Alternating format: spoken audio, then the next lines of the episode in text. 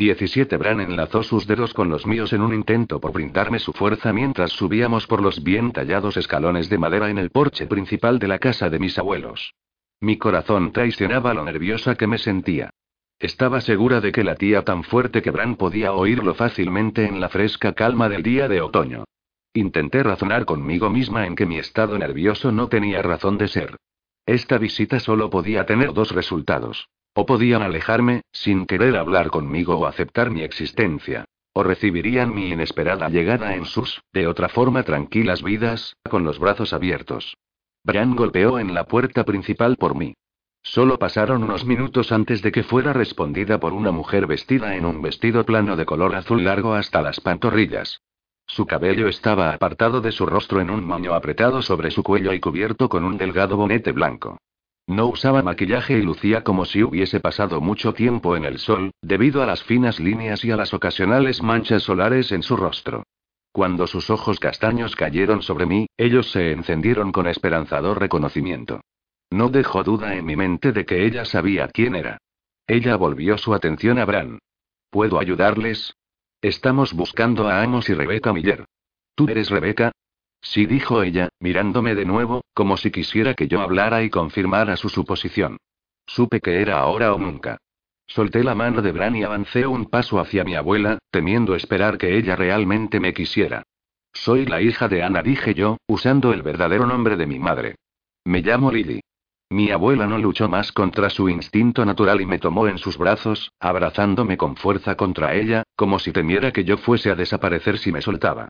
Pude sentir su temblor suavemente en sus brazos. Finalmente, ella me liberó y retrocedió con las manos en mis antebrazos para estudiar mi rostro. Luces igual que tu madre cuando tenía tu edad, murmuró ella. Por favor, entren. Ella tomó una de mis manos entre las suyas y nos guió a una cocina de aspecto normal con una estufa de gas y un refrigerador. Había una pequeña mesa de madera con cuatro sillas en medio del cuarto. Por favor, siéntense, dijo ella, señalando a las sillas en la mesa. Ella caminó rápidamente hacia un armario y sacó un contenedor plástico de uno de los estantes. Antes de que lo supiera, había un plato lleno de galletas y dos vasos de leche puestos frente a mí. Gracias, le dije a mi abuela, queriendo agarrar una galleta, pero incapaz de hacer siquiera que se moviera mi mano. Estaba aún muy nerviosa. ¿Tu madre no vino contigo?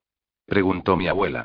Está en casa, dudé en decir el resto, pero supe que eventualmente saldría en la conversación de todos modos. De hecho, no sabe que estoy aquí. A mi abuela asintió. Supongo que esperaba demasiado. ¿Por qué? Pregunté inmediatamente, deseando resolver el misterio de cómo mi madre había pasado de ser Amish a ser lo que era hoy. Cada vez que yo preguntaba sobre ti o mi abuelo, todo lo que ella decía era que no los necesitábamos. ¿Por qué diría eso? ¿Qué pasó entre ustedes? Tu madre era una niña maravillosa, comenzó mi abuela. Una sonrisa serena se extendió por su rostro mientras parecía recordar a mi madre en los días de su juventud.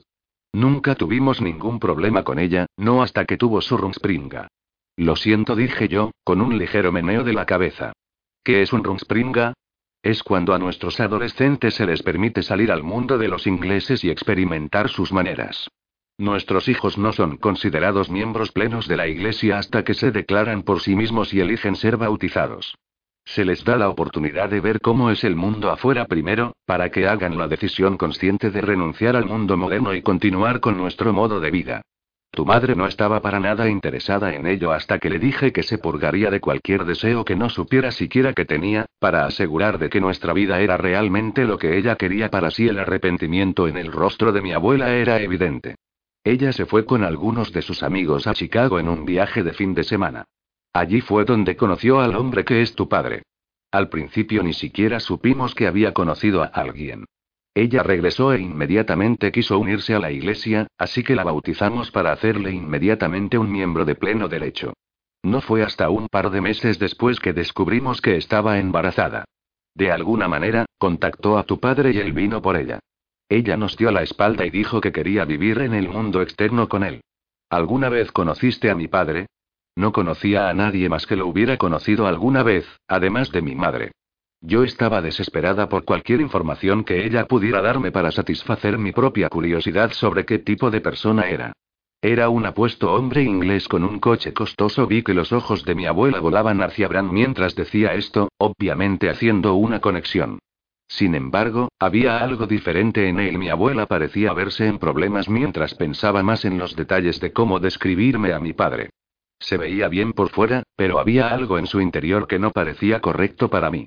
Sin embargo, él parecía tener esta superpoderosa conexión con tu madre que ninguno de nosotros, ni yo ni tu abuelo, pudimos romper. Ana regresó a nosotros luego de que tú nacieras. Creo que ella pensó que tal vez podría ablandar el corazón de tu abuelo para que tal vez la perdonara por abandonar nuestro estilo de vida si te veía. ¿Lo hizo? Tu abuelo es muy chapado a la antigua. Una vez que tu madre decidió no regresar a nosotros, él siguió las reglas de la antigua orden y la repudió. Cuando ella llegó con tu padre, soltera y contigo en sus brazos, cualquier esperanza que teníamos de que regresara con nosotros, desapareció. Incluso después de que le dimos la espalda entonces, ella aún regresó a nosotros una última vez. ¿Por qué? Tu padre había muerto, dejándola para criarte sola. Él le había dejado un poco de dinero para vivir, pero ella quería regresar a casa y criarte en nuestra comunidad. ¿Y ustedes la echaron? Pregunté yo, incrédula. Ella fue la que nos dejó, se defendió mi abuela, aunque solo a medias. Tu abuelo no pudo permitirle regresar. Finalmente entendí el rechazo de mi madre a permitirme a contactar a mis abuelos. Después de ser repudiada por ellos, no pude culparla por no querer tener nada que ver con ellos. Pero, ¿por qué me había ocultado esta información tanto tiempo? ¿Estaba avergonzada por lo que había hecho o estaba avergonzada de que sus padres la hubieran alejado cuando más los necesitaba?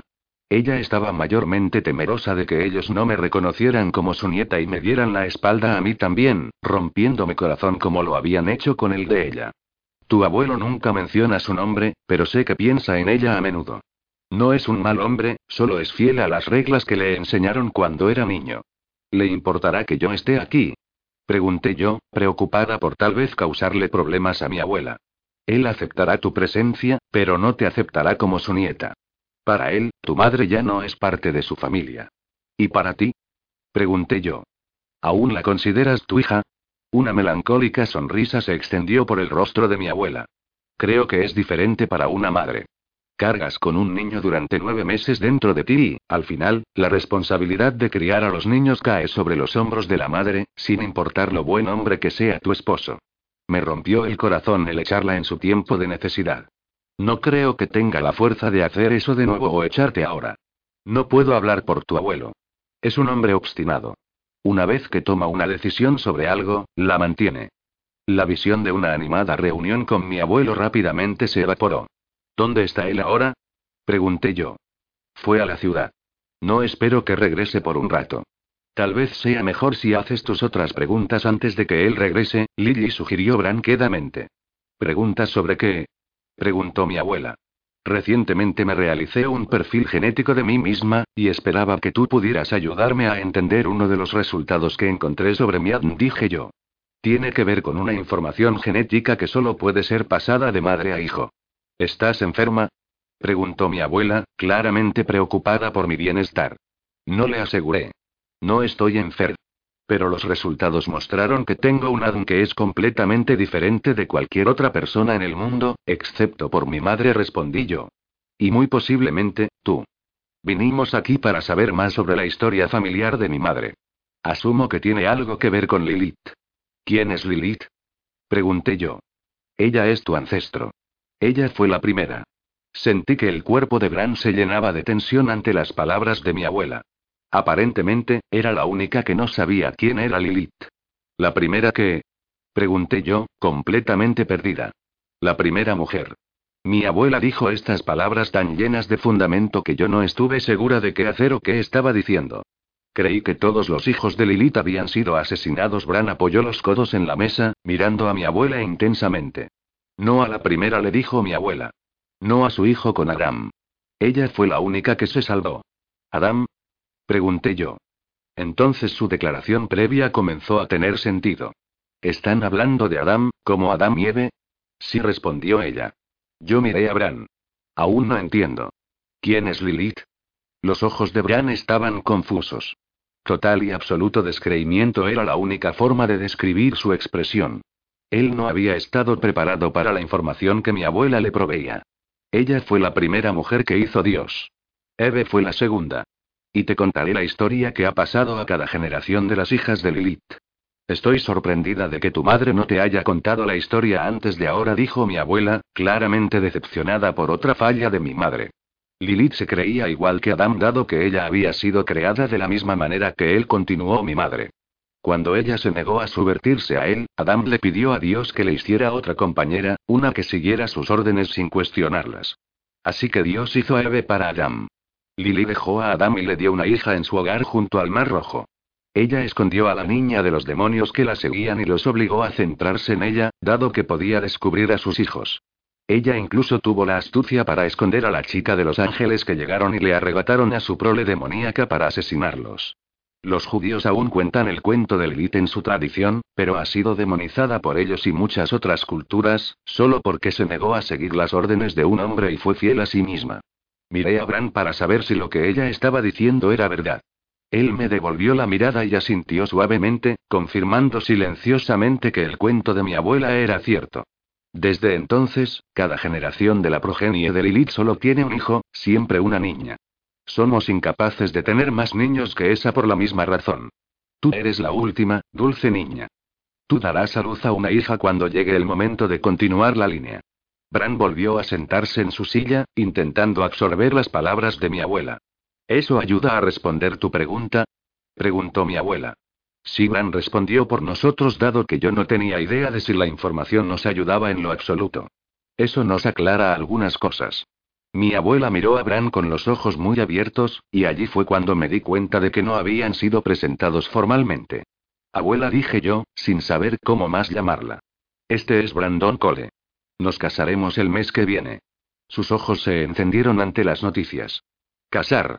Oh, qué maravilloso, dijo ella, aplaudiendo. Esperen un segundo, ella nos dejó solos en la cocina y rápidamente salió del cuarto a algún lugar en la parte trasera de la casa. Yo miré a Bran. Su ceño estaba fruncido en señal de preocupación. ¿Qué es lo que va mal?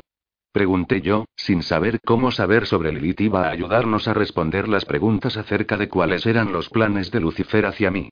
Lilith no solo fue la primera mujer, susurró él, a pesar de que no estaba segura de si era para que mi abuela no pudiera oírlo o si era porque no podía decir las palabras. Ella era la única humana que podía aparecerse en el paraíso cuando quisiese. ¿Cómo?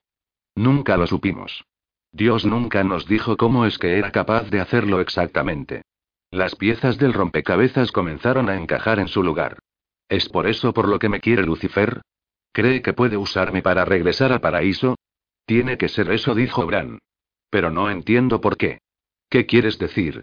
Incluso si él posee tu cuerpo y lo utiliza para llegar al paraíso, ¿por qué lo haría? Él tiene que saber que Dios solo lo echaría de nuevo. Estamos perdiendo algo. Bran se mantuvo sereno, hundido en sus propios pensamientos acerca de por qué el plan de Lucifer incluía usarme para regresar al paraíso.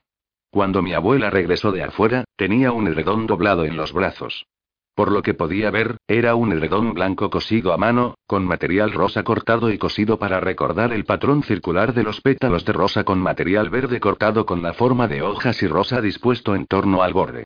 Quiero que tengan esto como regalo de bodas, dijo mi abuela. Mi madre lo hizo para mí cuando me casé con Amos. Siempre esperé poder dárselo a tu madre cuando ella se casara. ¿Se casó alguna vez?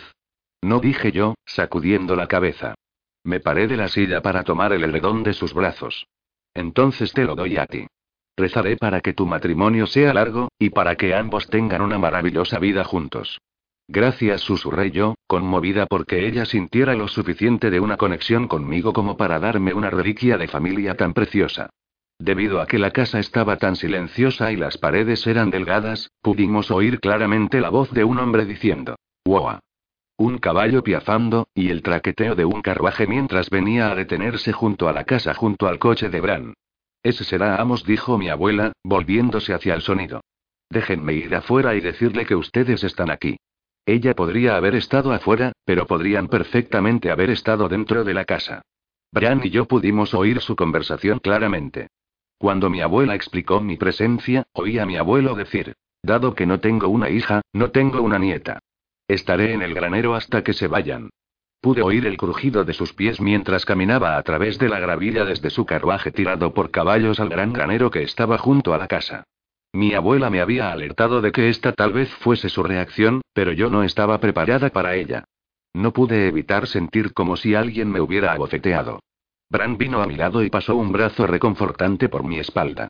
Cuando mi abuela volvió a entrar, pude ver que el placer de verme había sido templado por la negativa de mi abuelo a estar siquiera en la misma habitación que yo. Él tiene cosas que atender antes del atardecer, explicó ella. Estaba segura de que sabía que habíamos escuchado sus palabras.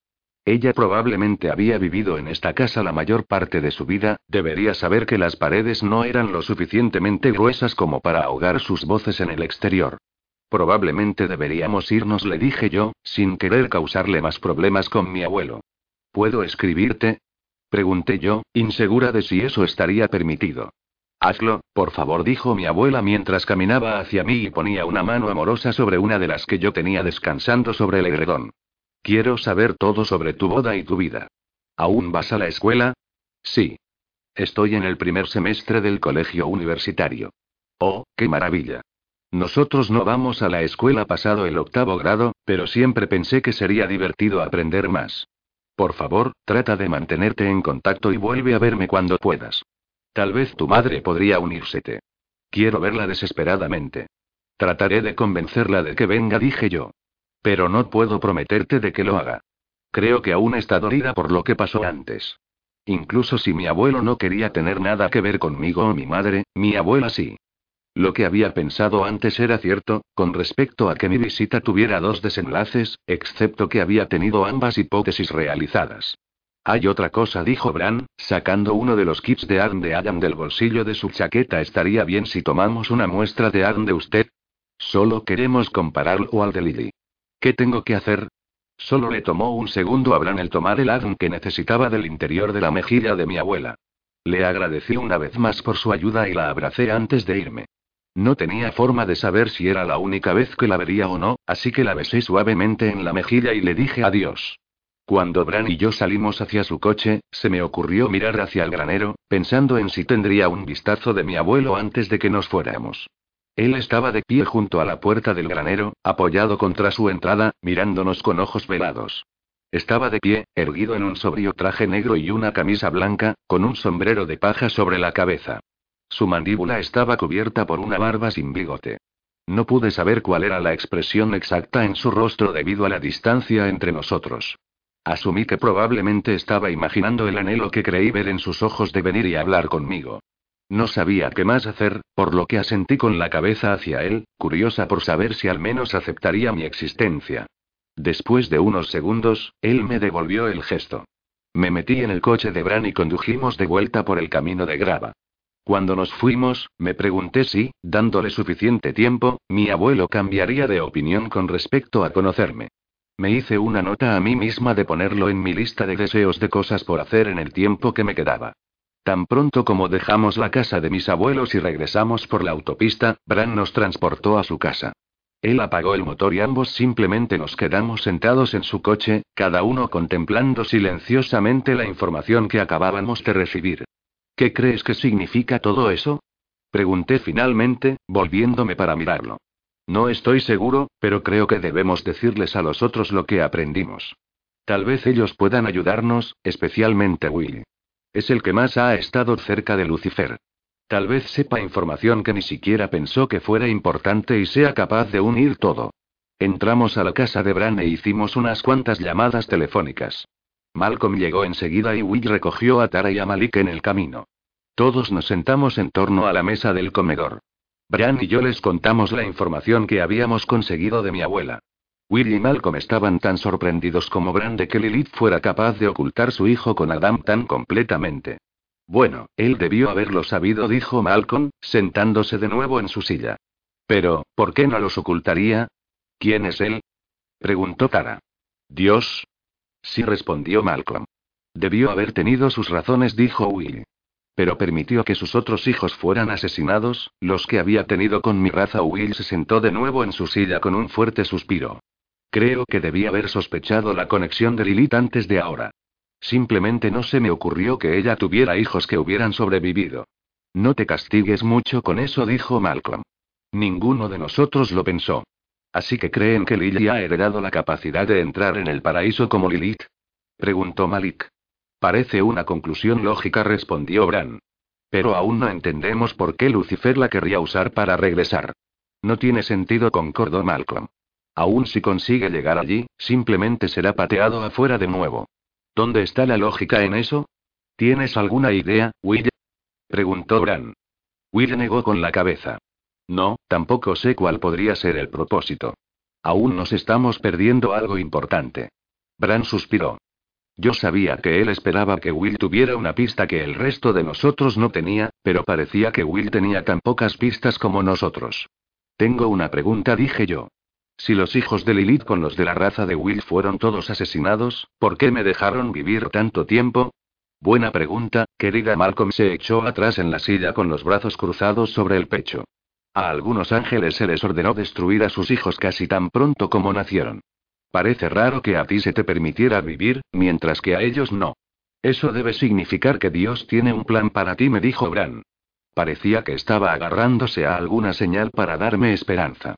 De otra forma, no estarías aquí. No estaba convencida de cuán segura me sentía por su declaración. Sabíamos que algunos poderosos me querían muerta, al menos lo suficientemente poderosos como para conseguir la ayuda de un grupo de ángeles caídos y un jin. ¿Podría ser Dios? No parecía probable. Él probablemente podría destruirme sin tener que usar intermediarios para conseguir que el trabajo se haga. Pero, si no era él, ¿quién era? ¿A dónde vamos desde aquí? Pregunté yo, sin ver ninguna forma para nosotros de descubrir la información que necesitábamos saber. Bran deslizó su mano por la mesa y acunó la mía. Nos concentramos en nuestras vidas. Planeamos la boda de tus sueños y mantenemos el ojo atento por otras pistas.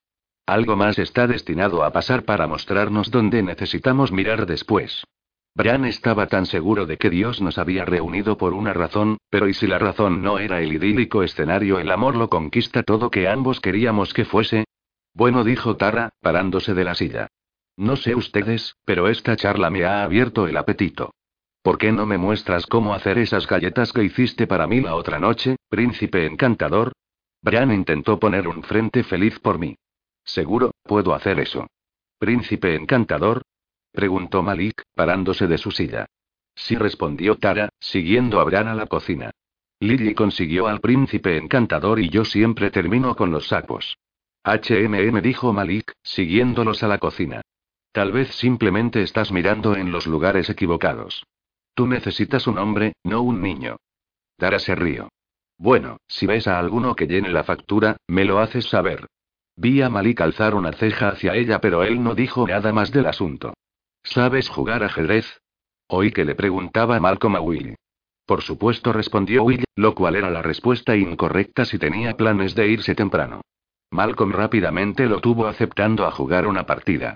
Él se transportó a su casa y recuperó su propio tablero de ajedrez y las piezas incluso aunque Bran le dijo que tenía uno guardado en el armario del pasillo. Yo tenía la impresión de que Malcolm sentía que tenía una ventaja al usar su propio juego. Mientras me sentaba en un taburete en la encimera de la cocina viendo a Malik, Tara y Bran mientras hacían galletas al tiempo que intentaban no tirar mezcla para galletas por todos lados, intencionadamente o no. Yo miré por sobre el hombro a Malcolm y Will jugando al ajedrez. Malcolm debió de sentir que lo miraba, porque levantó la mirada y me guiñó el ojo al tiempo que sus labios se tensaban en una sonrisa contenida. Yo le devolví la sonrisa. Estaba definitivamente en casa. Tei dijo Tara mientras ella y Malik metían la mezcla en una bandeja para galletas.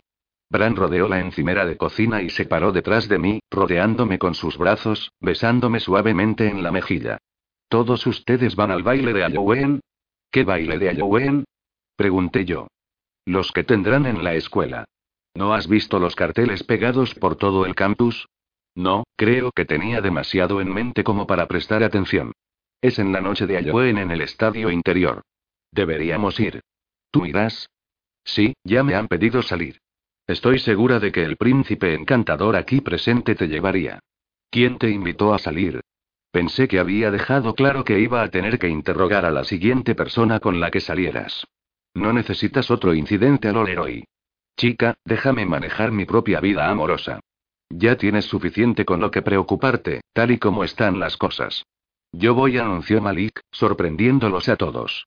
Tara dejó de meter la mezcla y levantó la mirada para mirarlo. ¿Con quién?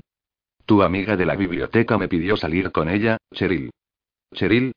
Preguntó Tara, poniendo la mano con la cuchara en su cadera ladeada. ¿Cuándo hizo eso? Ella me pidió mi número de teléfono cuando fuiste al sanitario ese día que me mostraste la biblioteca y sus alrededores. Pude ver que Tara no estaba precisamente contenta con esta revelación, pero no dijo nada más, solo siguió poniendo la mezcla en la bandeja para galletas. ¿Puedo ir? preguntó Malcolm desde la mesa, esperando a que Will hiciera su siguiente movimiento. Suena divertido. Debes ir con una estudiante, le dijo Tara. Will puede llevarme entonces, dijo Malcolm con la mayor de las naturalidades. ¿Cómo sabes que no tengo aún una pareja? preguntó Will, un poco molesto. Porque te conozco. Estoy seguro de que aún estás languideciendo por Lily, esperando que ella entre en razón y deje a Bran por ti. Creo que es tiempo de que abandones esa fantasía. Se casarán pronto. Además, tal vez podamos encontrar un par de mujeres solteras en la fiesta. Conmigo como tu copiloto, tendrás todas las mujeres que quieras para elegir. Yo miré a Malcolm, preocupada por sus planes. No me gustaba la idea de él en un estadio lleno de atractivas universitarias vestidas con poca ropa en busca de pasar un buen rato. Ya era lo suficientemente malo que Malcolm luciera de la forma en que lo hacía, pero, con el beneficio extra de su intoxicante feromona, no podía imaginar nada más que problemas viniendo de la combinación de los dos. Pero, eso definitivamente ayudó a levantar mi ánimo. ¿Y tú no quieres ir a un baile conmigo? Le pregunté a Bran, volviéndome en el taburete dentro de sus brazos. Él se inclinó hacia abajo y me besó castamente en los labios. Solo pude suponer que lo hizo a causa de nuestra casa llena de compañía. Sabes que haré cualquier cosa que quieras, murmuró él. Bien, dijo Tara. Podemos ir a comprar atuendos juntas. No había pensado en comprar un atuendo. Definitivamente deberíamos ir en busca de algo cuando Tara y yo fuéramos a comprar el anillo. Yo le había contado todo y habíamos hecho planes de ir ese martes, dado que ambas salíamos temprano del trabajo. Halloween era el miércoles siguiente, así que no teníamos mucho tiempo que perder. 18 ese jueves por la tarde, Tara y yo fuimos a la mejor joyería que la que Wood tenía para ofrecer, Clive Jewelers. Teníamos una tarde de compras planeada. Recoger el anillo de Bran y para comprar trajes para el baile de Halloween. A Bran no parecía importarle lo que él usaría entonces, básicamente me dijo que escogiera un traje que combinara con lo que sea que yo escogiera para usar. Tara me dijo a mí y a su cita, un chico llamado Aaron de su clase de química, que ya había decidido ir como una hippie de los años 60. No tenía idea de qué vestirme, esperaba que algo saltara de la tienda cuando entráramos en ella. La tienda de joyas estaba vacía, con excepción de un hombre rubio que vestía un traje azul a la medida y deambulaba por la mercancía cuando entramos. Después de unos minutos, me di cuenta de que Tara estaba en un aprieto por la forma en que seguía moviendo sus pies. ¿Por qué no vas al baño? Dije finalmente, susurrándole, antes de que tengas un accidente. Bueno, no quería dejarte sola, dijo ella.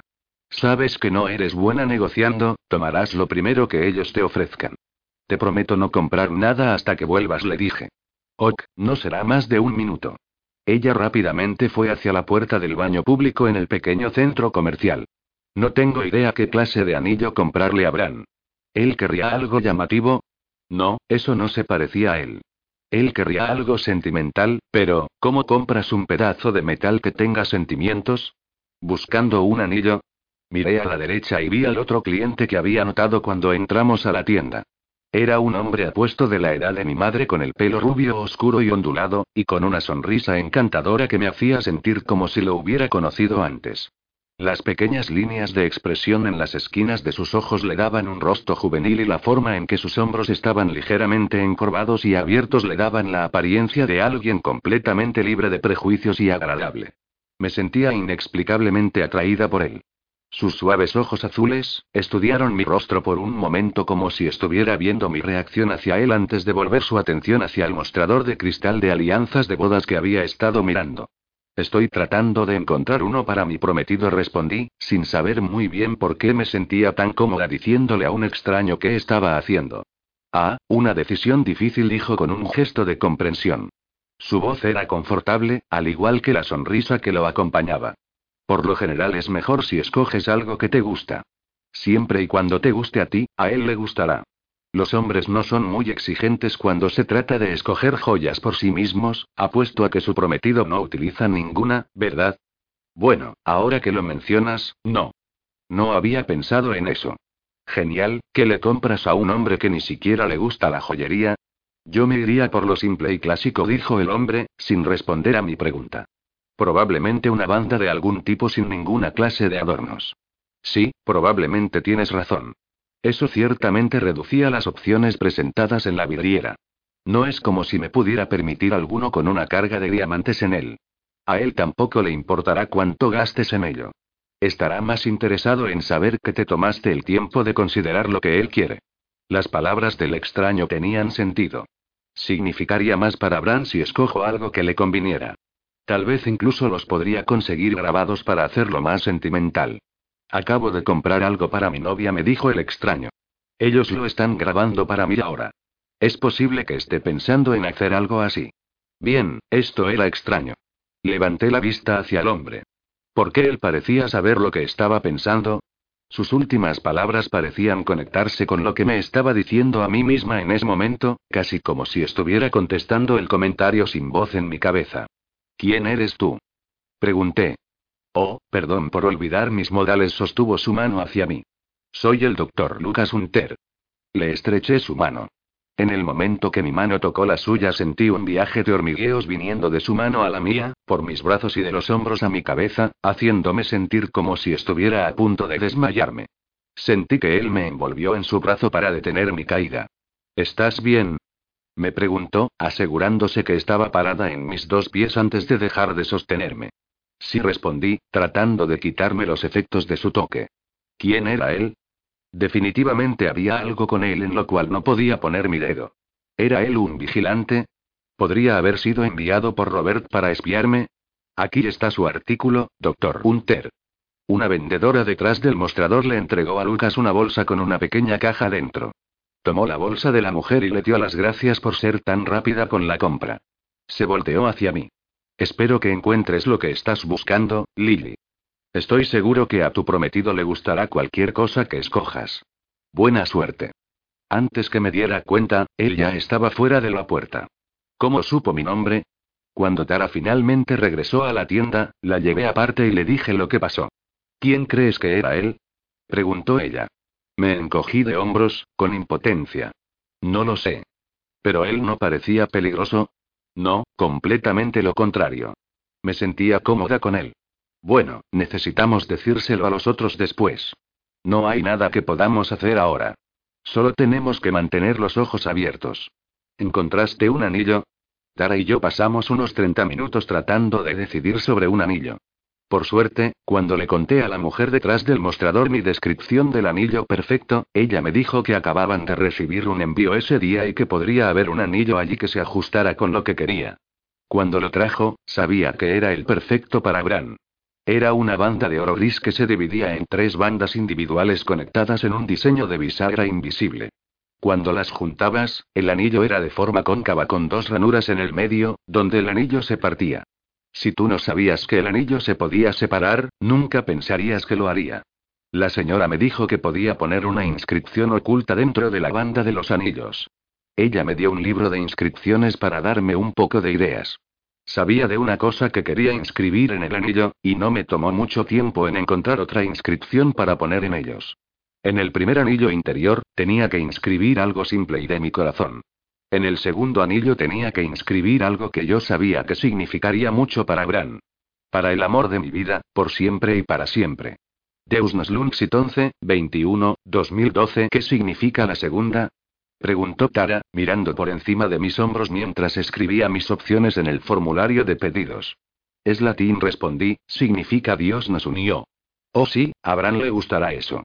La vendedora dijo que tomaría un par de días tener los anillos listos ya que el grabado de este peculiar anillo tenía que enviarse a hacer a otro lado. Le aseguré que no había prisa. Tara y yo fuimos directamente desde la joyería a la tienda de disfraces que se encuentra al otro lado de la ciudad. Tara rompió a reír cuando entró. Bien, eso es lo que le tienes que comprar a Bran, dijo, señalando a la exhibición de trajes. Sacudí la cabeza hacia ella. ¿De verdad me vas a hacer disfrazarlo de príncipe azul? Sí, y eso quiere decir que tú tienes que ir como Cenicienta. Bueno, al menos yo no tuve que pasar mucho tiempo en averiguar qué era lo que quería ponerme. Tara rápidamente encontró un largo vestido rosa con un diseño de flor en dorado y lavanda, vaporoso y con mangas sueltas. También había un par de botas altas color rosa con una flor cortada a los lados y una badana rosa que terminaba su vestuario temático de los años 60. Estábamos de buen humor cuando salimos de la tienda. Por lo menos hasta que vi quién estaba de pie en nuestra calle. Robert estaba en la acera vestido con una camisa blanca y un traje negro. Golpeó el reloj de cuero negro atado en su muñeca y sonrió como si él supiera algo que yo no, antes de desaparecer. ¿Qué pasa? Preguntó Tara, e inmediatamente siguió mis ojos hasta el lugar vacío donde Robert había estado. Tenemos que irnos. Tan pronto estuvimos en mi coche, conduje hacia la casa de Bran. Bran claramente se preocupó al escuchar que había visto a Robert de nuevo, pero estaba contento porque yo hubiera seguido su consejo y fuera directamente hacia él antes de que Robert hubiera tenido la oportunidad de hacer otra cosa. Tenía la sensación que él me estaba diciendo que el tiempo se estaba agotando, le dije a Bran y Tara. Él está jugando un juego mental contigo, Lily. Quiere asustarte tanto como sea posible. Bran no podía ocultar la preocupación de su voz. Sabíamos que Robert estaba tramando algo, pero ese algo se nos escapaba completamente. Oh, oye, no te olvides de decirle lo del hombre en la joyería, me recordó Tara. Le conté a Bran todo lo que recordaba de mi encuentro con el hombre que se hacía llamar el mismo Dr. Lucas Hunter. ¿Y, estás segura que no lo has visto antes? Preguntó Bran. No, nunca en mi vida lo he visto. Bran asintió, fue a la cocina y sacó una libreta de teléfonos del cajón. Volvió y se sentó de nuevo conmigo, hojeando las páginas amarillas en la sección de médicos. No lo veo, dijo Bran, cerrando el libro. Él podría estar en Internet, sugerí. Vamos. Bran tomó mi mano y nos levantamos para ir a su computadora situada en el dormitorio de arriba. Oye, ¿podrías llevarme a casa y decirme lo que encuentras después? Preguntó Tara. Tengo que ir a terminar mi informe para la clase de biología. Pasamos por la casa de Tara y fuimos directamente a la habitación de repuesto de Bran. Nuestra búsqueda por Lucas Hunter no tomó mucho tiempo, él era un doctor de oncología pediátrica con una buena práctica establecida en Jackson. Había estado allí por lo menos 10 años. Por lo que pudimos encontrar, era muy respetado en su campo por los avances en la curación de sus pacientes pediátricos de cáncer. Había una foto de él en su página web. Definitivamente era el mismo hombre que había conocido en la joyería. Así que no es un vigilante, ¿cierto? Le pregunté a Bran. No pareces reconocerlo. Bran sacudió su cabeza. No, no sé quién es él. Podría ser uno de los hombres de Will. Podría conocerlo. Bran sacó su teléfono y encontró el número de Will en su lista de contactos. Oye, ¿podrías venir a mi casa? Lily y yo tenemos una pregunta para ti. Hubo una pausa. Estamos en el segundo piso en la habitación de repuesto. Estoy aquí, oí decir a Will un segundo más tarde en el pasillo. Lo llamé así él sabría en cuál habitación estábamos. Cuando él entró, Bran señaló a la pantalla de la computadora. ¿Es uno de los tuyos? Will estudió la foto en la pantalla. Es difícil de decir con solo una foto, pero, no lo reconozco. Tendría que acercarme a él para decirlo. ¿Por qué? Le dije a Will lo que le había contado a Bran de mi encuentro con el hombre. Dame la dirección de su oficina en Jackson. Trataré de ir lo más pronto que pueda para comprobarlo. ¿Es posible que Lucifer haya enviado a alguien más para cuidar a Lily? Preguntó Bran mientras escribía la dirección en un pedazo de papel y se lo entregaba a Will. Will se encogió de hombros leyendo la dirección antes de poner el papel en su bolsillo trasero. Todo es posible con él, pero no me ha dicho nada al respecto. Te dejaré saber lo que averigüe. Gracias, Will dije. Will miró hacia mí y asintió. Intentó darme una sonrisa tranquilizadora antes de desaparecer, pero podía decir que él estaba preocupado por este nuevo acontecimiento. Bran se levantó de la silla de la computadora y me tomó en sus brazos. Creo que deberíamos de dejar de pensar en esto por un tiempo, anunció antes de besarme hasta que todo en lo que podía pensar era sobre él. Cuando finalmente nos alejamos, escuché un gemido escapar de sus labios. Se vuelve cada vez más y más difícil alejarme de ti, suspiró, besando mi frente y luego mi mejilla antes de regresar a mis labios. Entendía su tormento, se estaba volviendo difícil para mí también. Tres semanas más dije, forzando a mis labios a apartarse de los suyos por un respiro profundo. Además, todavía necesito ir al doctor para el control natal. Creo que dijeron que necesitaba estar en él por un rato. Con el recuerdo de las repercusiones de nuestra forma de hacer el amor, sentí los brazos de Bran alrededor de mi cintura. Hablé con alguien sobre eso, me confió. Tenemos que tenerte en control natal y voy a necesitar hacer algo, solo para estar seguro que no tengamos ningún accidente, el control de natalidad solo es efectivo en un 99,9% por lo que he leído. ¿A quién le hiciste ese tipo de pregunta? Tenía curiosidad de saber cómo buscaría Bran tal información. ¿Tengo que decírtelo? Preguntó, con una sonrisa de medio lado, obviamente avergonzado. Bueno, no, no tienes que hacer nada que no quieras hacer, pero me gustaría saber. Con un suspiro de resignación dijo. Malcolm. No pude evitar reírme mientras intentaba imaginar a Bran haciéndole a Malcolm tal pregunta. ¿Por qué él? Pregunté, sin dejar de sonreír acerca de la escena de su discusión jugando en mi mente. Él es probablemente uno de los vigilantes más promiscuos que conozco. Pensé que él sabría mejor que nadie cómo no embarazar a alguien.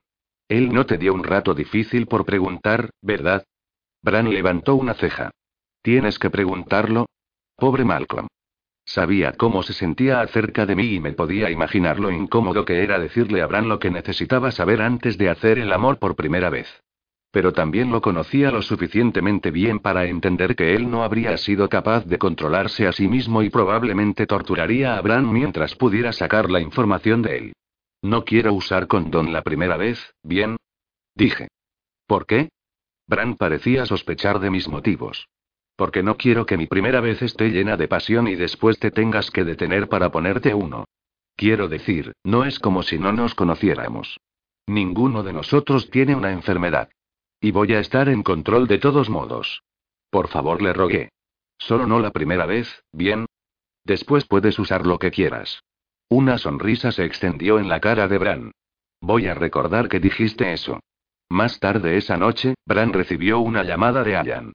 Por lo que escuché por el final de Bran a la conversación, Ayan había terminado su comparación genética con el ARN de mi abuela y encontró que los resultados eran idénticos a los de mi madre, como ya habíamos pensado que sería. Estaríamos encantados, Ayan escuché que dijo Bran mientras terminaba mi tarea de química. Bien, nos vemos luego. ¿Qué estamos encantados de hacer? Pregunté. Bran vino y se sentó a mi lado en la mesa del comedor.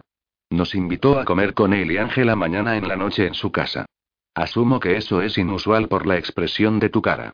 Nunca he visto a Ayan caminando alrededor de su propia casa, dijo Bran completamente asombrado. Él me miró por el rabillo del ojo. Aunque tengo mis sospechas de que él solo quiere volver a verte y la comida con ellos parece la manera más agradable de solicitar tu presencia. Me gustaría saber por qué afecto a los de tu clase de la forma en que lo hago. No es solo nosotros, dijo Bran. ¿Qué quieres decir? La noche que tu coche se dañó y le pediste ayuda a Abby, ¿recuerdas lo que hizo mientras estuviste ahí? ¿Te refieres a los gruñidos? Sí. Ella sintió tu presencia en la casa. ¿Qué quieres decir con que ella me sintió? Es la única manera en que ella lo pudo explicar. Ella te sintió ahí y tuvo este impulso casi incontrolable de estar cerca de ti. Esa es la razón por la cual Rosemarie estaba alterada. Ella pensó que Abby iba a romper su celda y atacarte. ¿Sabes? Malcolm dijo que algo similar le pasó a Sebastián la primera noche que nos conocimos. Recuerdo sentir que Sebastián quería acercarse a mí. ¿Por qué crees que pasa? No estoy seguro. ¿Crees que alguna vez vamos a descubrir por qué soy tan extraña? No era mi intención que mis preguntas sonaran como una queja, pero lo hice. ¿Por qué no puedo ser normal? Tú no eres extraña, dijo Bran, de pie delante de su silla mientras tomaba una de mis manos entre las suyas. Eres la persona más increíble que conozco. No vuelvas a pensar de ti misma como algo menos. Incliné mi cuerpo hacia el suyo por calor y comodidad. Solamente estás diciendo eso porque estás perdidamente enamorado de mí. Es debido a quién eres que me hace estar irremediablemente enamorado de ti, dijo, arrastrando pequeños besos en mi cuello. Perdí completamente la noción del tiempo el resto de la noche. Ya que habían seis horas de diferencia entre nuestra hora y la de Londres. Brian y yo abandonamos la clase de física, y tomé un poco de tiempo fuera del trabajo esa tarde así podríamos almorzar con Ayan y Ángela. Tenemos que estar allí antes de que anochezca de todos modos. Ángela llamó a Bran temprano esa mañana para estar segura que lleguemos antes que ella se transformara, también nos pidió que trajéramos a Abby ya que había pasado bastante tiempo de la última vez que vio a su amiga. Pero, a dónde vaya Abby, Sebastián tiene que ir. Ellos se habían unido desde que se habían declarado su amor el uno al otro. Por lo que sabía, ellos pasaban casi todo su tiempo en casa de Malcolm. Tú sabes, me dijo Bran mientras nos arreglábamos para ir con Ayan, ¿por qué Tara no se muda a casa de Abby? Ella no la está usando más y sería lindo tener a Tara cerca de nosotros. ¿Crees que a ella le gustará? ¿Por qué no le preguntas a ella? Sugerí. Creo que apreciará la invitación viniendo de ti. Si la oferta venía directamente de Bran, estaba segura que Tara sentiría que ella realmente sería una parte importante en nuestra nueva familia. Estaba preocupada de dejarla sola en el departamento después de casarme con Bran. Por una cosa, no estaba segura que ella pudiera darse el lujo de pagar por su cuenta, y sabía que no tomaría mi dinero aunque le ofreciera ayuda. Y en segundo lugar, si ella estaba en la misma calle de nosotros, podría venir en cualquier momento y con suerte no sentiría que está invadiendo nuestro espacio. Entiendo cómo la relación entre nosotras tendría que desarrollarse después de estar casada, pero sentí que nuestra amistad era lo suficientemente fuerte como para soportar un cambio tan drástico en la vida de ambas. Somos hermanas por elección, y siempre pensé que era un vínculo más fuerte que simplemente nacer de los mismos padres. En el momento que llegamos con Ayan, eran las 4 pm en Londres. Teníamos al menos dos horas antes de tener que volver a llevar a Abby y a Sebastián de vuelta a la que Abby nos molestó con en hacer sonar el timbre de la casa de Ayan y simplemente entró como si fuera un segundo hogar para ella. Ángela. Llamó Abby desde el vestíbulo. Ángela llegó corriendo por las escaleras desde el segundo piso y voló sonriendo a los brazos de Abby. ¿Lo puedes creer? Le preguntó Abby, llena de alegría y emoción. Él es realmente serio acerca de cambiar. Es totalmente diferente de las últimas veces que lo intentó. Bueno, espero que funcione, Ann dijo Abby sinceramente a su amiga besándola afectivamente en la mejilla. Sé que tratas de fingir que su forma de ser no te afecta, pero sé que lo hace. Ángela miró a Sebastián. Hola, debes de ser el nuevo amante de Abby. Encantado de conocerte, dijo Sebastián con una pequeña inclinación en dirección a Ángela. Ángela miró hacia mí. La súplica en su mirada me decía que ella esperaba que mi presencia ayudara a su padre a superar su miedo al mundo exterior. ¿Dónde está Jan? preguntó Bran. Todavía está en su habitación, respondió Ángela, tirando su labio inferior con sus dientes. Esperaba que tú y Lily fueran a buscarlo. Él se sentirá con valor si ella está con él.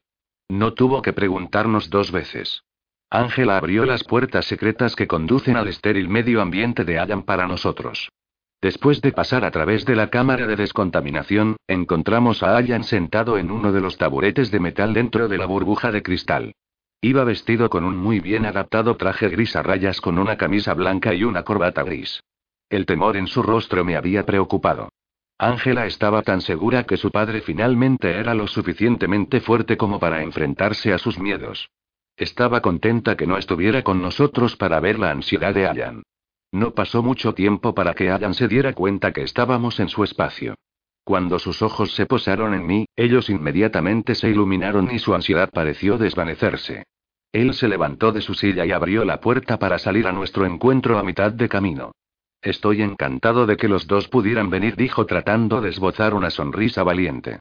Sabía que él estaba nervioso por salir de su red de seguridad y aventurarse en su casa por lo que podría ser un período prolongado, al menos lo suficiente como para comer la cena. Dejé ir la mano de Bran y caminé hacia Allan. No estaba segura cómo él iba a reaccionar, pero sí estaba determinado a cambiar su vida y proporcionar a su hija una mejor manera de vivir que el papel de cuidadora que se había visto obligada a tomar por todos estos años, él necesitaba ser educado y al mismo tiempo puesto a prueba para ver hasta qué punto podían llegar sus límites. Puse mi mano en el antebrazo de Allan. No se distanció. Incluso pareció relajarse bajo mi toque. Es tan bueno verte de nuevo, Allan le dije. Gracias por volver a invitarnos a tu casa. He estado esperando que llegara el día. Una sonrisa genuina adornó su rostro. Estoy encantado de que estés aquí. Puso una de sus manos en la parte superior de la que tenía en su brazo. ¿Deberíamos salir y unirnos a los demás? Me detuve al lado de Ayan, sin apartar mi mano de su brazo y dejándolo mantener control sobre mí mientras nos íbamos de la celda de su prisión autoimpuesta. Cuando salimos de la habitación y nos unimos a los otros que todavía estaban de pie en el vestíbulo, creí ver lágrimas brillando en los ojos de Ángela. El orgullo que sentía por su padre no podría haber sido más evidente. Sentí un pequeño sentimiento de orgullo en mi ser por poder ayudarla a dar esperanza de un futuro mejor. Por la forma en Ayan miraba las cosas dentro de su casa mientras nos dirigimos al comedor, tuve que suponer que era la primera vez que los veía por sí mismo. Escudriñó todos los detalles y le dijo a Ángela dónde pensaba que las cosas deberían cambiarse.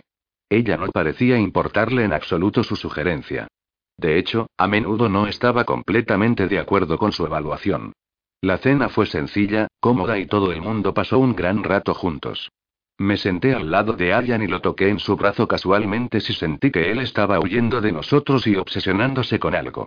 Él todavía se aferraba a algunos de sus viejos hábitos, como limpiar sus utensilios diez veces con una servilleta antes de usarla por primera vez, pero me pareció una pequeña indulgencia suficiente para dejarla pasar.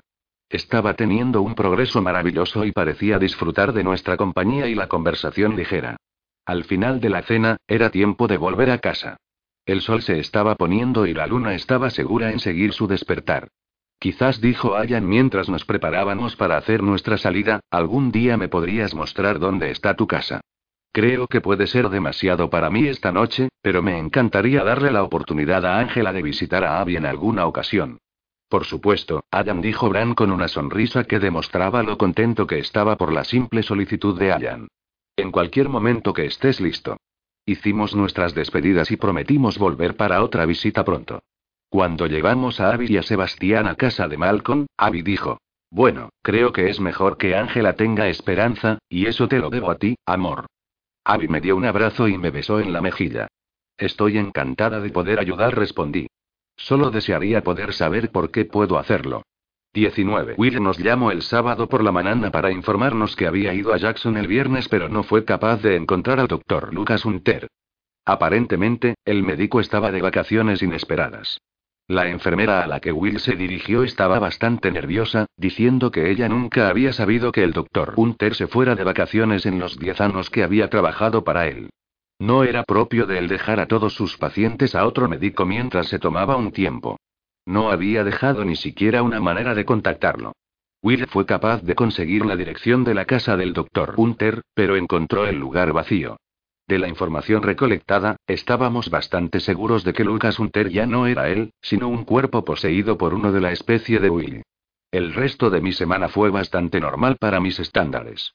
Cumplí con todas mis clases, iba a trabajar y por las tardes regresaba a casa de Bran. Trate de disfrutar de la calma de la normalidad en mi vida mientras pudiera. Yo estaba bastante segura de que no duraría mucho tiempo. También encontré tiempo para ir al ginecólogo que mi madre me recomendó, para conseguir mi primera receta de anticonceptivos. Durante la noche del baile de Halloween, Tara y yo nos arreglamos en nuestro apartamento. Yo quise estar ahí cuando la cita de Tara vino para recogerla. Todavía no lo había conocido y ya quería echarle un vistazo antes de dejarla salir con un completo extraño. Tara me puso los ojos en blanco cuando le dije el por qué quería conocer a Aaron. Chica, solo me va a llevar a este baile. No planeo casarme con el muchacho. Pero es alguien con quien podrías terminar saliendo. Si es tu cita, me gustaría llegar a conocerlo mejor. Tara se encogió de hombros. No te lo podría decir con certeza. No lo conozco muy bien. Solo quería ir a bailar y él se ofreció a llevarme. Viendo que no iba a conseguir mucha cooperación de Tara, decidí esperar mi momento oportuno y estudiar a Aaron por mí misma. Le dije a Bran que me transportaría a su casa después de que conociese a la cita de Tara. Cuando le mostré el traje que él llevaría puesto en el baile, la primera cosa que dijo fue, supongo que Tara eligió esto. Claro que sí le dije. Tú eres el príncipe encantador después de todo. No te desaparezcas a medianoche, ¿quieres? Bromeó él. Trataré de no hacerlo. Le dije. La cita de Tara la recogió a las ocho menos cuarto. Estaba vestido como lo que yo podría clasificar como un proxeneta. Llevaba un abrigo de terciopelo negro largo, adornado en el cuello con piel de tigre falso con un enorme sombrero de proxeneta y botas con plataforma de piel de tigre. Llevaba unos pantalones negros, pero ninguna camisa. Había una gran cadena de oro alrededor de su cuello con un medallón con el signo de dólar. Para rematar el traje, llevaba un par de gafas de sol tintadas en rojo adornadas en oro con signos de dólar en las esquinas, las cuales cubrían casi la mitad de su rostro. No estaba segura de que no me importase que Tara saliera con alguien vestido de esta forma ridícula. Quiero decir, seriamente, si él era un proxeneta, que se suponía que era ella. Después de forjar una conversación agradable con él durante unos minutos mientras que Tara terminaba de prepararse, decidí que el traje era solo un disfraz. Aaron no era definitivamente un Leroy. Si era Simón era difícil de decir, ya que el anterior no mostró sus verdaderos colores hasta bien entrada su relación. Pero Aaron parecía un tipo bastante decente. Incluso se quitó el sombrero y las gafas mientras hablaba conmigo, lo que sin duda le valió algunos puntos de cortesía. Voy a quedarme aquí esta noche, le dije a Tara. Yo no quería que ella saliera con un extraño y no tuviera a alguien esperando en el apartamento por ella. También me daba una oportunidad de asegurarme de que Aaron supiera que alguien estaría esperando su regreso sana y salva, y a una hora decente. Vale, mujer, Tara me guinó un ojo, entendiendo mis motivos para decir lo que dije delante de Aaron. Te veré a ti y a Bran en el baile. Después de que se fueron, fui a mi cuarto para ponerme mi disfraz de Cenicienta. Era mucho más grande y más incómodo de lo que había pensado al principio, cuando lo vi por primera vez en el escaparate de la tienda. Era aproximadamente un tercio del tamaño de mi vestido de novia, pero, de todos modos, para un baile me podría dar problemas. El vestido estaba hecho de satén azul con brocados en satén blanco a ambos lados de la cintura. El traje tenía una enagua de varias capas, adornos, una gargantilla y tiara con brillantitos. La blusa del vestido de escote bajo me tenía preocupada al principio. Estaba mostrando mucho escote, más del que yo quería. Pero Tara me aseguró que no era tan escotado. Ello me hacía parecer indecente. Tara me ayudó a arreglarme el cabello temprano esa tarde del mismo modo que Malcolm había ideado para mí la noche de la propuesta de Bran. Mi cabello no mostraba ningún parecido al de Cenicienta, era totalmente opuesto al rubio, pero parecía bastante elegante para pertenecer a una princesa. Cuando estudié mi imagen en el espejo, realmente casi sentí como si perteneciera a un cuento de hadas. Me hizo pensar sobre lo que estaría pasando en tan solo tres semanas. Estaría en mi boda, caminando por el pasillo para casarme con mi príncipe azul para bien o para mal. Rezaba para que fuera mejor que peor. Rápidamente me calcé unas bailarinas.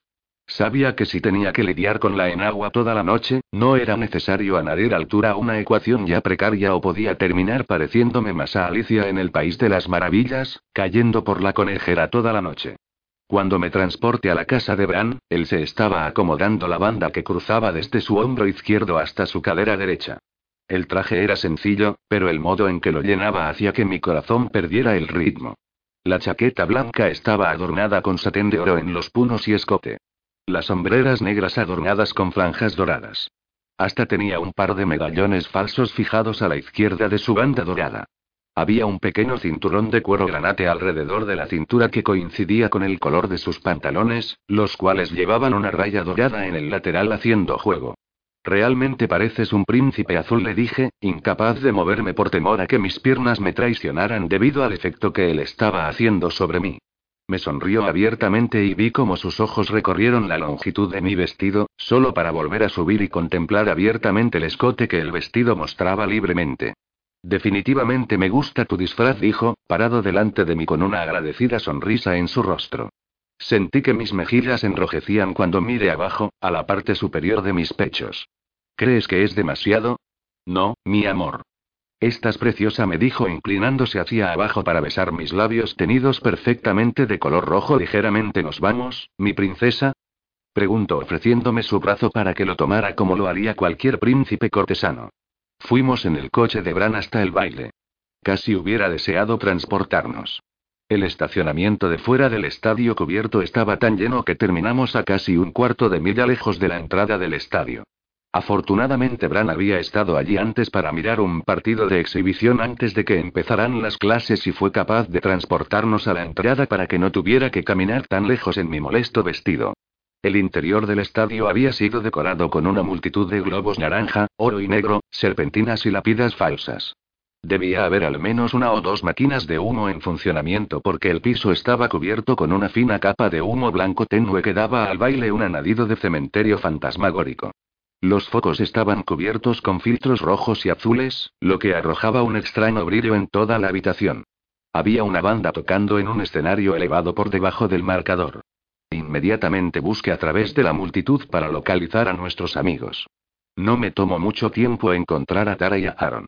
Ellos estaban bailando en la pista de baile, manteniéndose en el personaje, dando vueltas como si fueran una parte de una fiesta disco.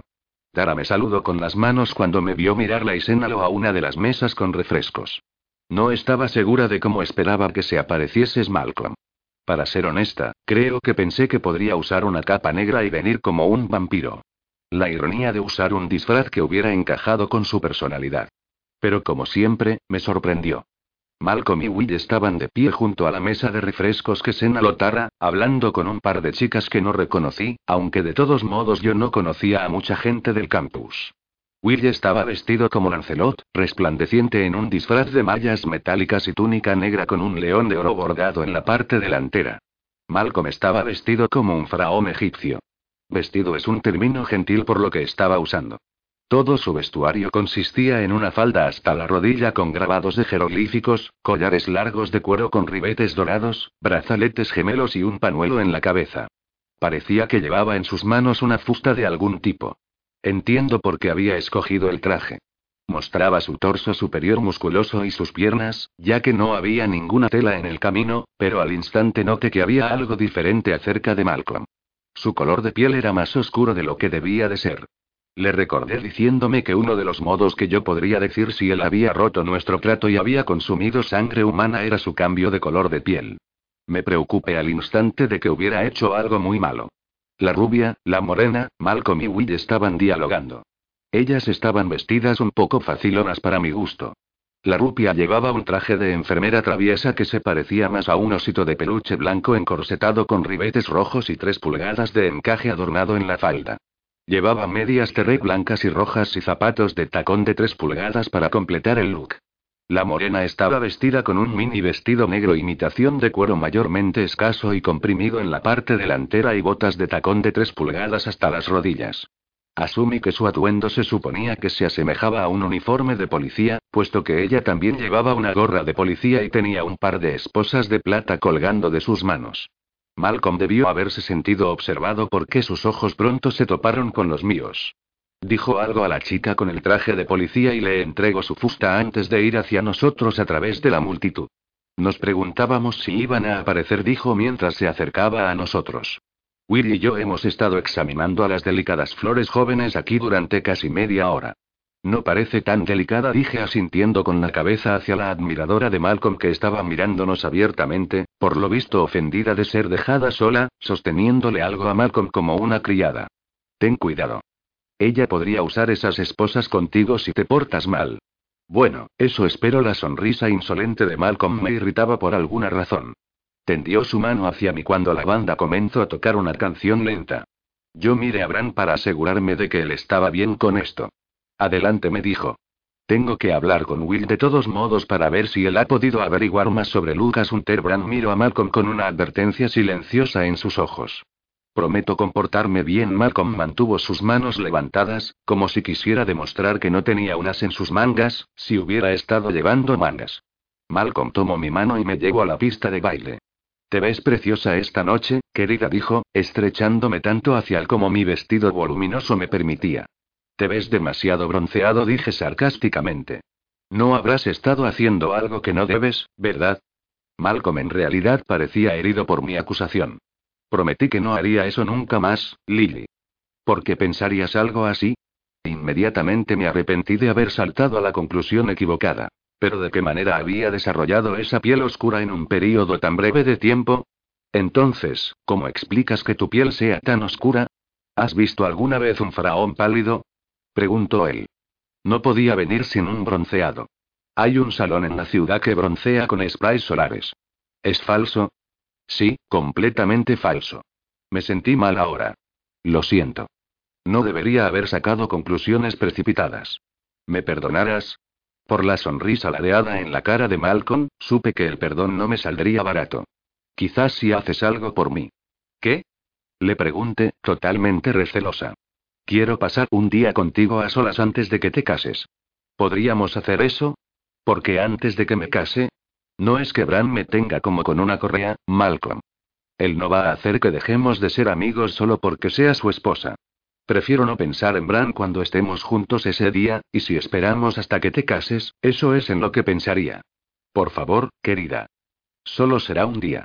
No veía por qué era tan importante para él, pero tampoco veía que pudiera lastimarme pasar un día con él como amigos antes de convertirme en una mujer casada. Está bien, si eso es lo que quieres. Ahora, ¿me disculpas? Malcolm sonrió abiertamente satisfecho y sus ojos brillaban como si hubiese acabado de ganar la lotería. Cuando la canción terminó, obedientemente me llegó hasta Bran. Vi que la chica policía miraba a mi prometido con más interés del que debería haber mostrado. No es que yo pudiera culparla por babear por él. Sin embargo, supongo que yo podría haber sido un poco prejuiciosa en mi opinión. Oye, Lily. Me di vuelta y vi a Malik caminando hacia mí con una chica bastante negra de su brazo. Supuse que debía ser Cheryl. Malik estaba disfrazado de Jack Sparrow, y Cheryl parecía estar vestida como una tabernera. Te ves genial. Dijo él mientras venían junto a nosotros. Tú también. Le dije, llevaba una peluca trenzada, vestido con un sombrero de tres solapas y chaqueta de cuero marrón. Necesitan venir a bailar. Llamo Tara desde la pista de baile. Ella y Aaron habían bailado de camino a nosotros. Le vi echar un vistazo de lado a Malik y a Cheryl, pero pronto su atención fue desviada por Aaron cuando la batió hacia arriba en sus brazos y la giró alrededor, provocando que ella se riera. Todos pasamos muy buen rato bailando y riendo juntos durante la mayor parte de la noche. Por lo menos hasta que descubrí que Malik y Tara faltaban. En primer lugar me llamó la atención cuando estaba yendo de regreso al baile de un viaje corto al vano de mujeres. Cheryl se acercó y me preguntó si yo había visto a Malik. Se estaba acercando la medianoche y quería volver a su casa. Le he estado buscando por lo que me parecieron 30 minutos.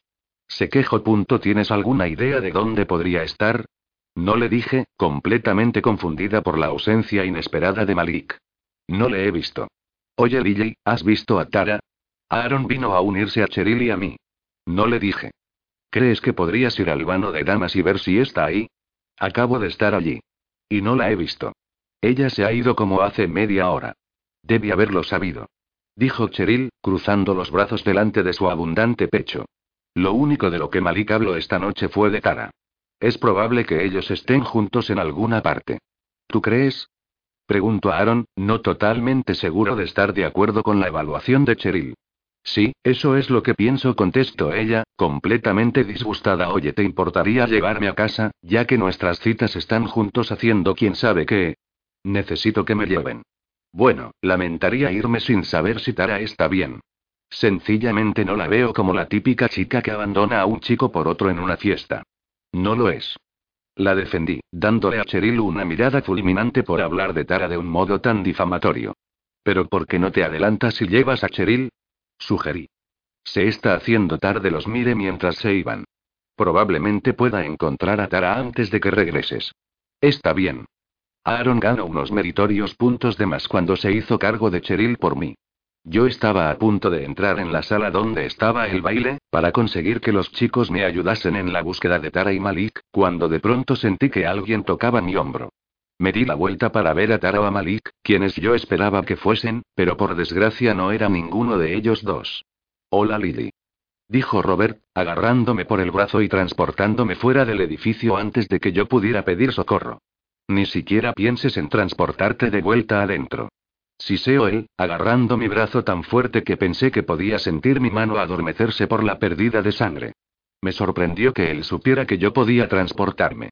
Por lo que yo podía recordar, él nunca me había visto hacerlo. Sí, yo sé sobre tus poderes. Dijo después de ver mi reacción. Él me contó todo sobre ellos. Pero si quieres salvar a tus amigos, tienes que hacer exactamente lo que te diga que hagas.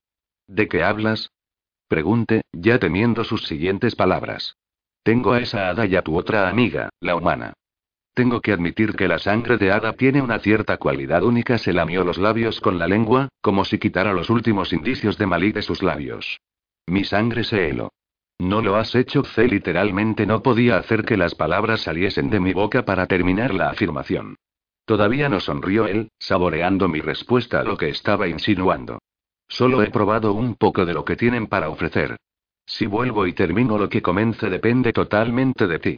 Si solo pudiera conseguir que él me mostrara dónde estaban, yo podría transportarnos a un sitio seguro. Sé lo que estás pensando. Dijo. Y no, no voy a hacértelo tan fácil.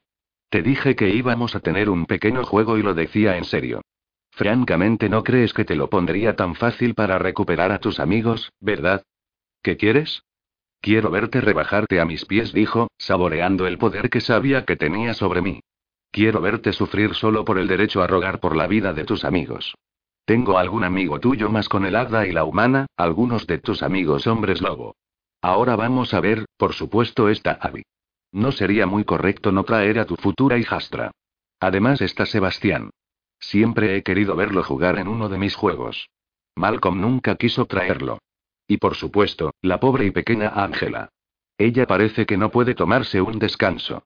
Su padre me vio llevármela, ¿sabes? Pero estaba totalmente paralizado por sus propios miedos como para hacer cualquier cosa para ayudarla. Robert río burlonamente. ¿De qué clase de juego estás hablando? Nos gusta llamarlo cebo. Verás, a algunos de mis compatriotas vigilantes y a mí nos gusta enfrentar a nuestros hijos los unos contra los otros, para ver quién es el más rápido, el más ágil. Hemos puesto un par de seres humanos como cebo en algún lugar en un área aislada y dejamos a nuestros hijos sueltos, para ver quién puede llegar a ellos primero. Suele haber un poco de combate entre ellos al principio, pero en cuanto cogen el olor de la sangre fresca de las víctimas, se olvidan de lo demás y nosotros permitimos que su sed de sangre les absorba totalmente. No se tape mi boca con una mano temblorosa. No solo estaban Malik y Tara en peligro de perder sus vidas. Abby, Sebastián y Ángela estaban en peligro de perder sus almas, si se les permitía beber sangre humana. Era lo único de lo que todos mis amigos vigilantes habían estado protegiendo a sus hijos en todos estos años. No podía dejarlo pasar. ¿Qué quieres que haga? Le pregunté, decidida a encontrar la forma de detener lo que Roberta había puesto en marcha. Oh, no sé, Lily. ¿Por qué no empezamos con algo sencillo? ¿Por qué no empiezas por arrodillarte ante mí? Yo sabía que él no iba a hacerlo más fácil para mí. Trataría de humillarme tanto como pudiera. Hice lo que pidió y me puse de rodillas. Al menos la enagua debajo del vestido fue muy útil y me proporcionó un cojín para las rodillas y las piernas contra el hormigón frío. ¿Ves? Esto no fue tan difícil ahora, ¿no es así? Pregunto, plenamente consciente de mi resentimiento al dominio que él tenía sobre mí en este momento. ¿Me vas a llevar a ellos?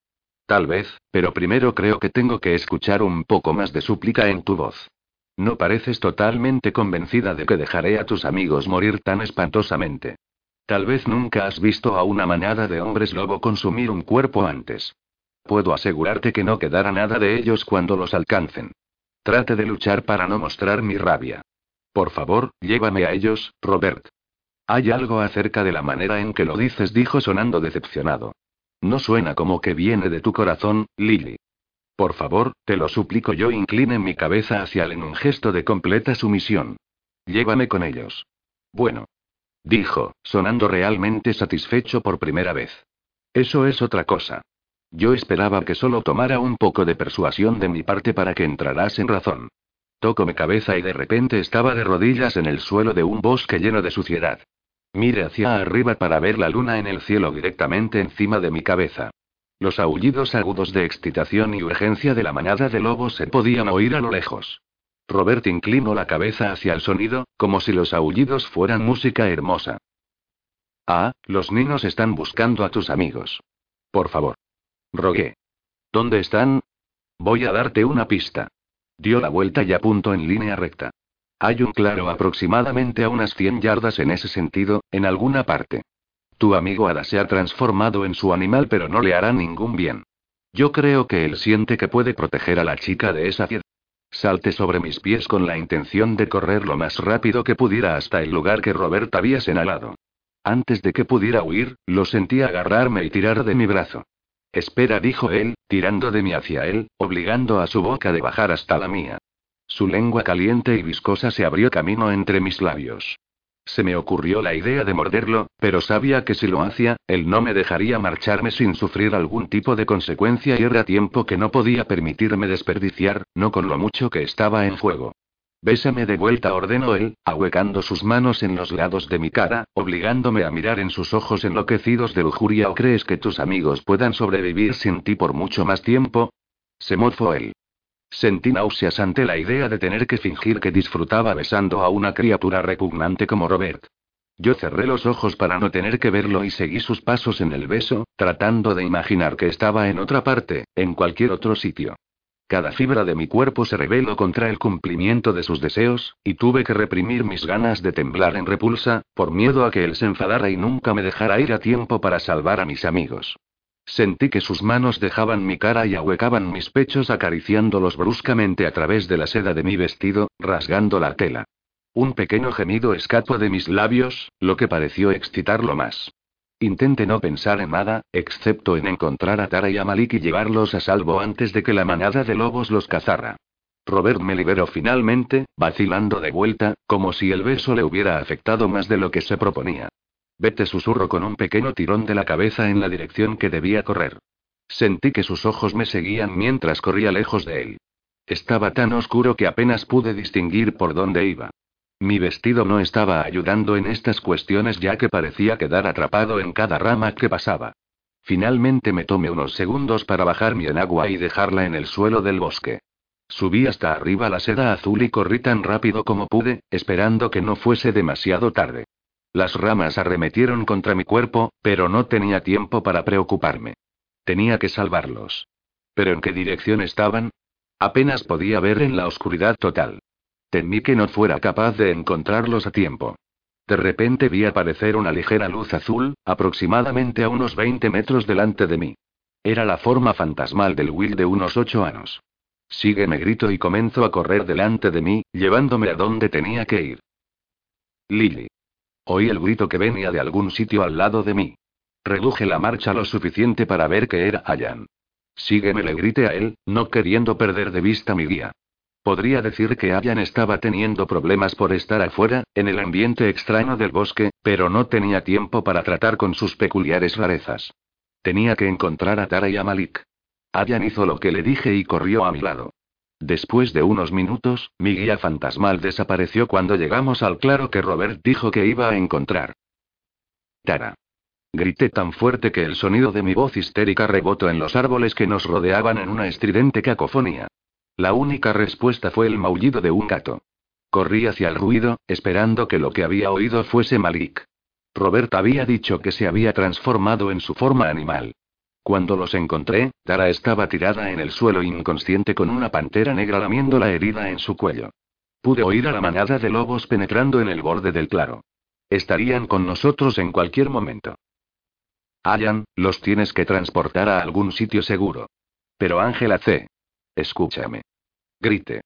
Si quieres proteger a Ángela, tienes que alejar a estos dos ahora. Después, vuelve aquí para conseguir a los demás. Ellos están casi aquí. No le tomó a Ayan mucho tiempo recobrar su juicio y transportar a Tara y a Malika a un sitio seguro. Antes de darme cuenta, estaba siendo rodeada por al menos 20 hombres lobo, preparados para lanzarse sobre el terreno donde la sangre de Tara y Malik todavía manchaba el suelo a mis pies. Deténganse. Ordené. Sorprendentemente todos se pararon sobre sus patas, como si yo hubiera puesto algún tipo de barbera ante mí. En la oscuridad, pude distinguir los ojos de todos mirándome, vigilándome. De rodillas. Ordené una vez más, no estuve segura de si iba a funcionar, pero no veía cómo podría hacer daño intentarlo. Al unísono, todos ellos se arrodillaron lo mejor que podían con sus patas, mirando hacia atrás. Bueno, Roberta apareció junto a mí. No vi venir esto. Estudio a la manada de lobos estupefacto. Estás llena de sorpresas, Lily. Abby. Sebastián. Ángela. Llame, ignorando a Robert. Vengan. Tres de los lobos que estaban parados comenzaron a acercarse. Adam rápidamente reapareció junto a mí, por lo visto habiendo encontrado un lugar seguro para depositar a Malik y a Tara. Llévalos a casa, le dije a Ayan, ya habiéndome resignado al destino que sabía que tendría que soportar. Dile a Bran que le quiero, no pude evitar el resquebrajamiento en mi voz mientras trataba de gobernar mis emociones y que lo siento. No tengo elección. Nos abandonas de mando, Ayan. No puedo, le dije. No importa qué haga, Robert va a hacer esto otra vez si no me voy con él ahora. ¿No ves? Nunca estarán a salvo. Voy a traer ayuda, dijo Ayan, pensando que una lucha era lo que se requería en esta situación. Oh, no creo que eso hiciera una diferencia. Robert chascó los dedos. Casi de inmediato, había al menos 30 vigilantes rodeándonos, vestidos en sus capas de plumas negras, una señal de que estaban listos para cazar. Dudo que tú y tus amigos puedan vencer a todos y cada uno de ellos. Me volví hacia Robert. Yo sabía que era el momento de encontrarme con la persona que había estado tan decidida a poner fin a mi vida los últimos diez años. Si tenía que enfrentar a la muerte, quería hacerlo en mis propios términos, sin arrepentirme de nada. Mi sacrificio protegería las vidas de quienes amaba. En la medida en que yo mantuviese ese pensamiento en mi mente, mi miedo a morir tendría que tomar un asiento trasero. Al menos entendería finalmente por qué mi muerte parecía tan importante para la persona que había estado tratando de matarme desde que era una niña. Estoy lista, le dije a Robert. Me agarró por el hombro y nos adentramos en la profundidad del bosque mientras los otros vigilantes se transportaban fuera del claro con sus hijos a cuestas. Por si acaso tus amigos deciden volver, explico. Dudo que busquen mi rastro aquí. Van a tener bastantes pistas falsas para seguir primero. Cuando se den cuenta, todo esto habrá terminado. Estaba realmente agradecida por la meticulosidad de Robert. No quería que Bran, mal como Will trataran de rescatarme. Sería inútil en ese momento. Respiré hondo, preparándome mentalmente para encontrar la muerte cuando Robert nos transportó fuera del bosque. 20. Aparecimos en una playa bajo una palmera en forma de J. El sol acababa de salir sobre el horizonte acuoso emitiendo un resplandor naranja contra el cielo azul pálido. El chapoteo del agua contra la arena en mis pies hizo poco para ayudar a calmar mi corazón dolorido. ¿Sería este el último amanecer que vería? Disfrútalo mientras puedas. Resoplo Robert, como si leyera mis pensamientos. Él ha estado esperando mucho tiempo para deshacerse de ti. Dudo que vaya a esperar mucho tiempo antes de que me diga que acabe con tu vida por él. Estarías muerta ahora mismo si no tuviera esta idea absurda de que mereces saber la verdad antes de morir. Entonces, ¿qué obtienes de matarme por él? Le pregunté. Si entendía algo era que Robert no estaría haciendo el trabajo sucio de otra persona a cambio de nada. Tengo que seguir con vida. Me dijo. Era obvio que no le gustaba el hecho de que su vida hubiera estado en la línea con mi captura. Yo creí que los de tu tipo no podían morir. No por las manos de un ser humano o incluso la nuestra. Sonrió. Sin embargo, hay circunstancias especiales en las que nos pueden matar como a cualquier otra persona. Me hizo pensar en lo que Will había dicho una vez acerca de Lucifer. Que una de las razones por las que siguió sus órdenes tan explícitamente era porque Lucifer podía destruirlo. Sin embargo, sabía que no podía ser Lucifer quien había estado tratando de matarme todos estos años. Él estaba tratando de salvarme para sus propios planes. Entonces, ¿quién estaba amenazando a Robert? No pasó mucho tiempo antes de que lo sintiera cada vez más cerca. Era igual que la vez que estuve en la celda de la prisión de Justin esperándole, antes de que yo supiera que podía transportarme a la seguridad. Podría irme de nuevo si quisiera, pero no tenía el corazón. Sabía que si no me quedaba a enfrentar a mi verdugo, Robert haría daño a mi familia para llegar a mí. Las cosas tenían que acabar ya, de una manera u otra. No había ninguna razón para correr. No había dónde esconderse. Tendría que sacrificarme para mantener a los que más quería seguros. Solo esperaba que Bran pudiera perdonarme por mi decisión. Su dolor de corazón duraría más y sería más profundo que el de cualquier otro. Podía sentir el calor del aura de mi verdugo rodeándome. Esto era sofocante, como estar demasiado cerca del sol. Sin embargo, no podía oír sus pensamientos en esta ocasión. Tenía la impresión de que los estaba protegiendo de mí, sabiendo que podía leer lo que estaba en su mente tan fácilmente como sabía lo que yo estaba pensando. No pude verlo al principio. Sentí su presencia a mi lado. Cuando miré a donde sabía que estaba, lo único que podía ver era un reflejo leve contra la arena blanca, como un espejismo. No tenía verdadera forma que pudiera distinguir. Has hecho tu trabajo. Le dijo a Robert. Ahora vete y déjanos. ¿Cuánto tiempo debo esperar hasta que pueda volver y acabar con ella?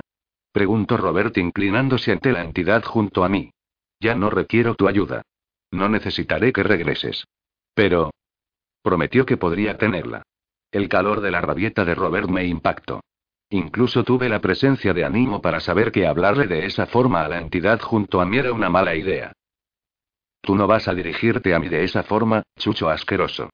Rugió la entidad a mi lado con una autoridad absoluta. No te he dado permiso para poner a vidas inocentes en juego solo para tu propia diversión. No recibirás lo que te prometieron y te ordeno que no molestes a los amigos de Lily de nuevo. ¿Queda claro?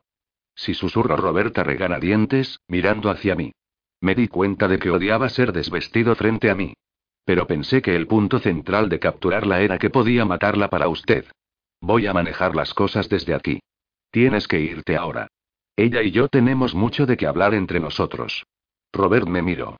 Pude ver en sus ojos el anhelo que tenía por terminar lo que había empezado en el bosque. Desde luego, no había planeado matarme antes de satisfacer sus impulsos. Tal vez vuelva a verte un día, Lily, si sobrevives. Y luego se fue, dejándome a solas con la persona que había estado tratando de terminar con mi vida durante tantos años. Me volví hacia la aparición brillante junto a mí, sintiéndome mucho más tranquila ahora que Robert se había ido. ¿Por qué no puedo verte? Le pregunté. ¿Me estás viendo? Respondió. Por lo menos, tanto como tus ojos mitad ángel me pueden ver. ¿Quién eres? Mi nombre es Uriel. ¿Qué eres? Soy un arcángel. Dios te envió a matarme, como lo hizo con los hijos de Lilith. ¿De verdad crees que ordenaría el asesinato de inocentes? Eso es lo que los ángeles que conozco me dijeron. ¿Qué quieres decir? ¿Ellos no murieron? No estoy autorizado a decir lo que les sucedió. Pero te puedo decir que él nunca estuvo detrás de los atentados contra tu vida. Y hasta ahora, nunca me ordenó que dejara de intentar eliminarte y la amenaza que planteas. Me agarré a la esperanza de su declaración. ¿Qué quieres decir con antes de ahora? Se me ha ordenado retirarme y dejar que las cosas sigan su curso natural. No estoy autorizado a interferir más. ¿Por qué has estado tratando de matarme por tanto tiempo?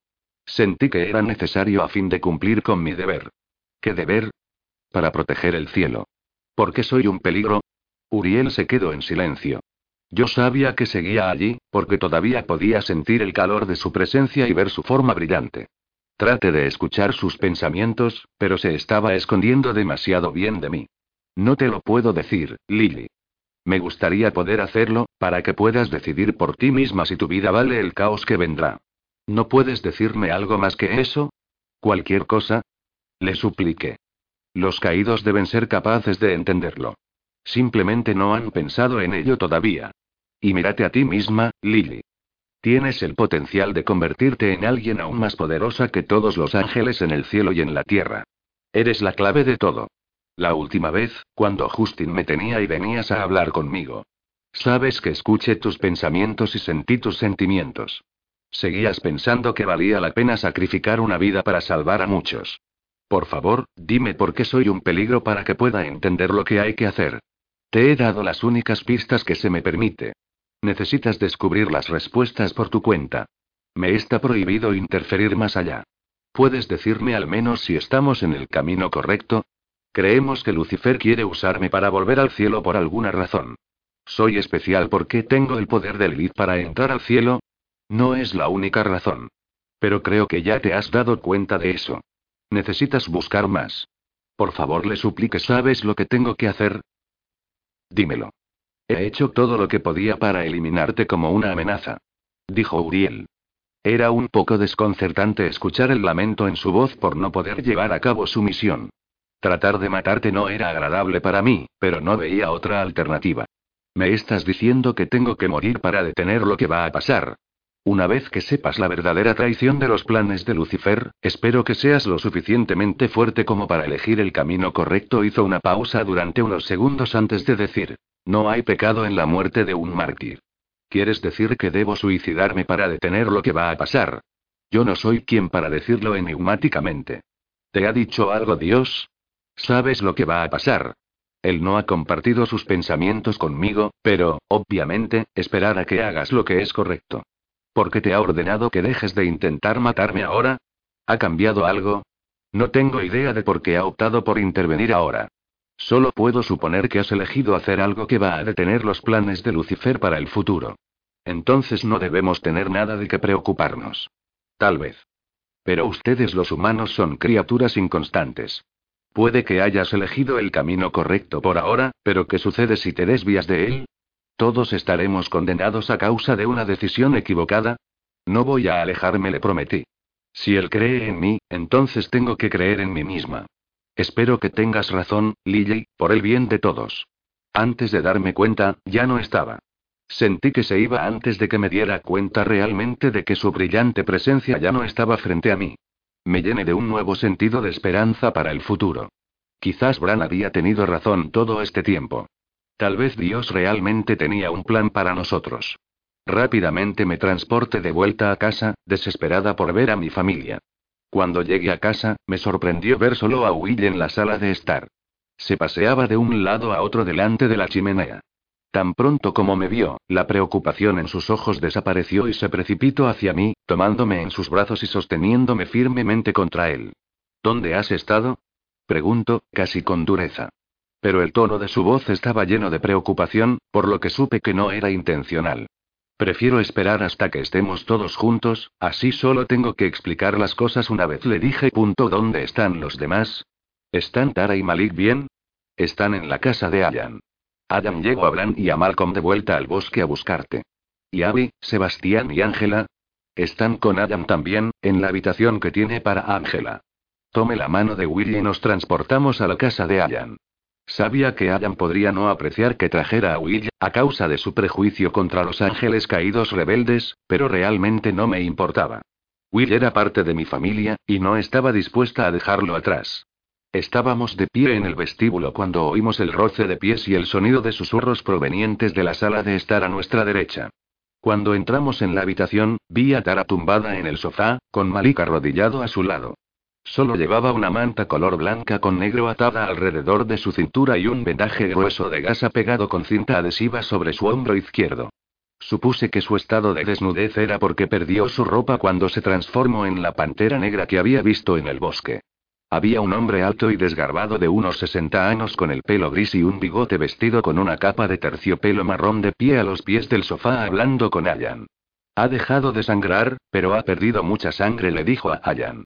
Ella estará bien después de que obtenga un poco de descanso.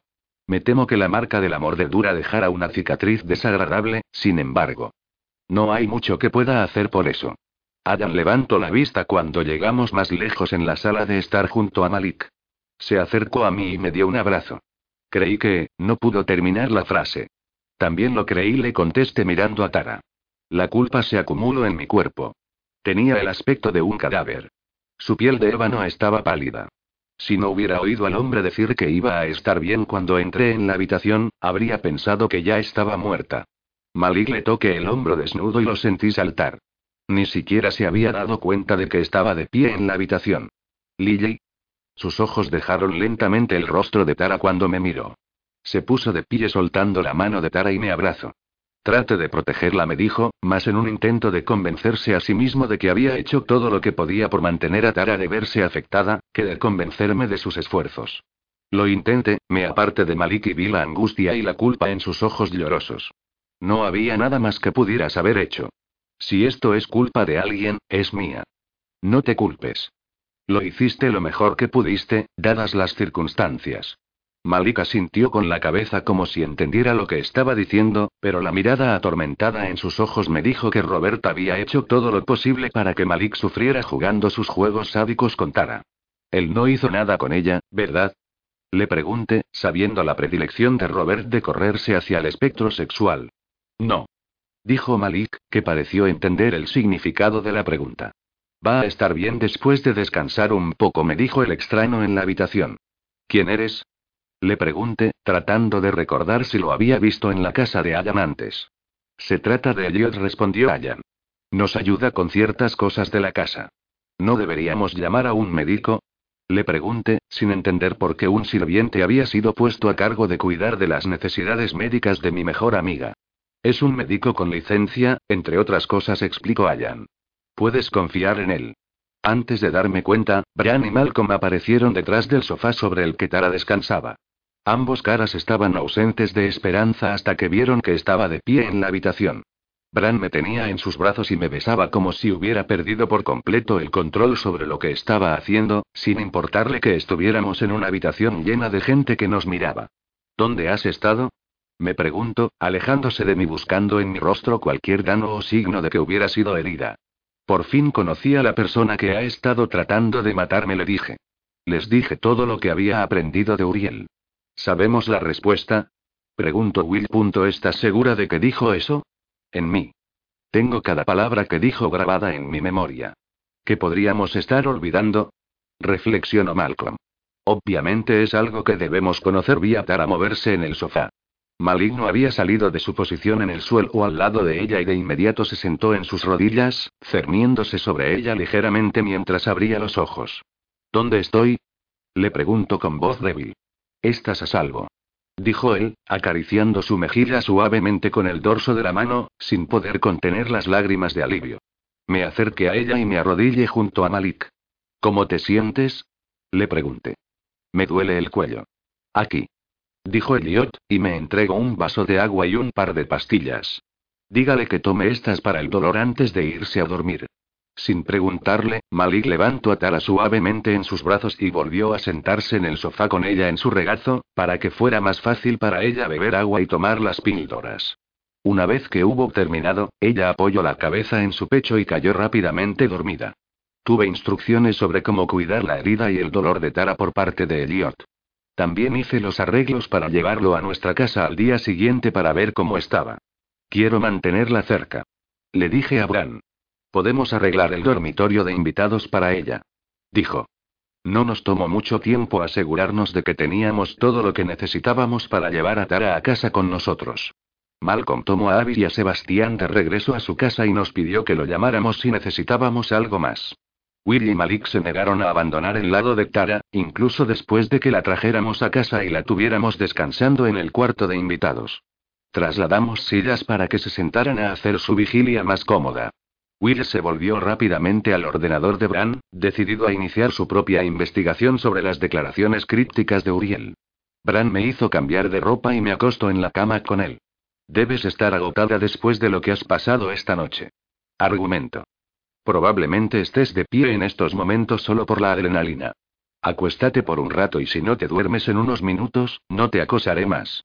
Me acurruque a su lado y trato de relajarme. Ojalá supiera lo que había causado que Dios pidiera a Uriel que cesaran sus intentos de terminar con mi vida. ¿Qué había cambiado? El calor del cuerpo de Bran contra el mío ayudó a calmar mi mente y cuerpo cansados. Él tenía razón, como siempre. Estaba mucho más cansada de lo que pensaba y rápidamente me encontré quedándome dormida. Estaba de pie en el interior de la casa que Malcolm había construido para mí, mirando más allá del marco de la ventana. La montana nevada y el lago en la distancia. Desde el primer piso en la sala de estar. Mis ojos se posaron en la mesa delante de mí, y vi el hermoso recipiente de madera con asas que había recibido como regalo de bodas. Estaba lleno de grandes manzanas rojas, porque eran lo que había estado anhelando los últimos meses. Mis manos acunaban la gran protuberancia en mi vientre cuando el niño dentro de mí dio una patada. Yo sabía que tenía que ser un niño. Solo un hombre podía patear tan duro. Dame tus manos, le dije a Bran cuando se paró detrás de mí. Puse sus manos sobre mi vientre cuando nuestro hijo dio otra patada. Probablemente va a ser un profesional pateador de la NFL, algún día. Dijo Bran, besándome en el lado del cuello, haciendo que mi cuerpo estallara en piel de gallina involuntaria como tan a menudo hacía su toque. Mamá. Nos dimos la vuelta al oír la voz emocionada de nuestra hija mientras corría escaleras abajo desde el segundo piso de la casa con nosotros.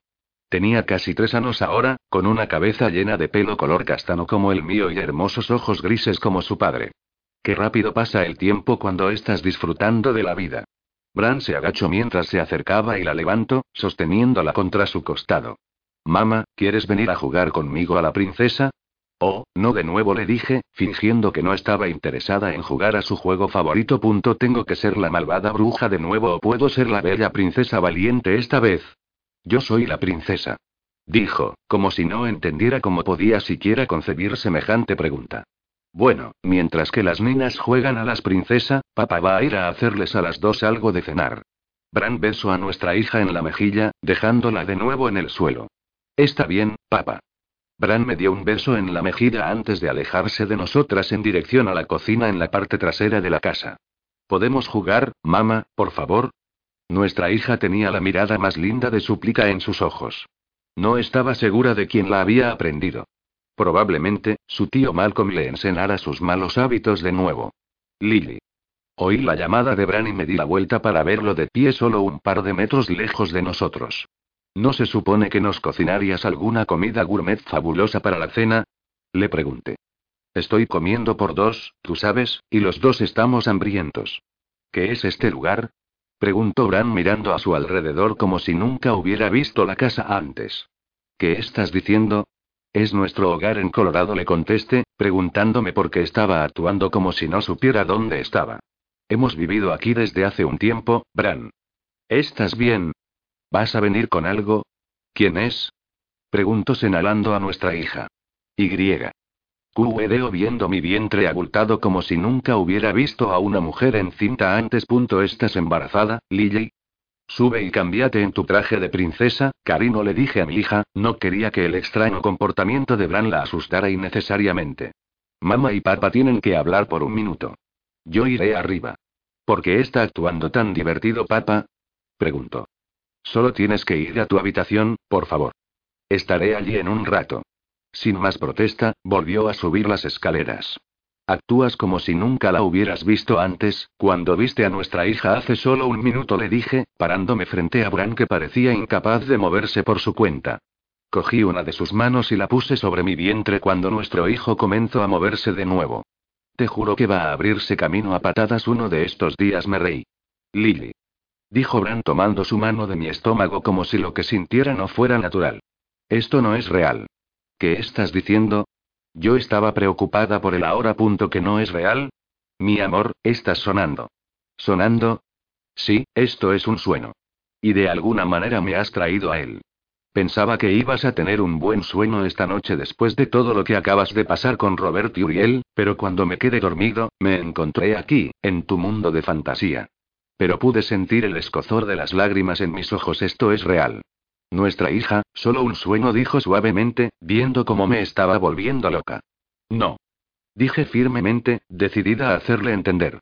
Ella es real. Recuerdo todo de ella. Sé su color favorito, lo que le gusta comer, sus juegos favoritos para jugar. Dios mío. Conozco su olor. Recuerdo haberla dado a luz y sostenido en mis brazos por primera vez. Tú la viste. Ella es real. Y este bebé le dije, tocándome el estómago. Él es real. Puedo sentirlo moviéndose, viviendo dentro de mí. Lily, es solo un sueño. Tienes que despertar antes de que estés más molesta. No. Dije tercamente. No voy a dejar a nuestros hijos. Me aparte de Bran y me apresuré a subir las escaleras hasta la habitación de nuestra hija. Me la encontré de pie frente a un pequeño tocador de tamaño nino, vestida con uno de sus vestidos de princesa de color rosa con volantes y poniéndose la diadema que le había comprado para ella la Navidad anterior. Me quedé mirándola, maravillándome de lo perfecta que era. Fue entonces cuando me di cuenta de que no tenía idea de cuál era su nombre. Se volvió hacia mí y me sonrió antes de desaparecer lentamente. Podía sentir las cosas a mi alrededor lentamente alejándose de mí.